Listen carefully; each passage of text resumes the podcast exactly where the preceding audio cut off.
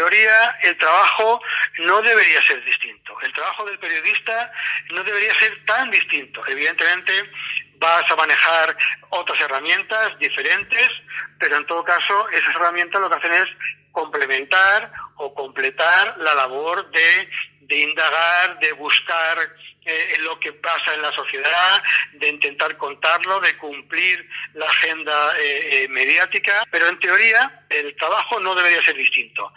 Sí que lo es, pero desgraciadamente atiende más que a, lo que exige o a lo que recomienda lo digital, es diferente en cuanto a los medios con los que se cuenta. Desgraciadamente el periodismo digital, bueno, y también el, el, otro tiene un poco medios humanos, de manera que el reportero tiene que hacer muchas cosas a la vez.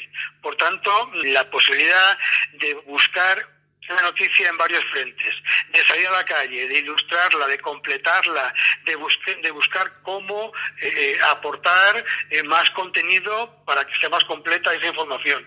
Pues no, no llega. Y entonces el problema es que se hacen las cosas desde la propia redacción, por tanto no interactúa, no sale a la calle y ese es un problema que hay que hay que afrontar en realidad todo el periodismo, no solamente el digital.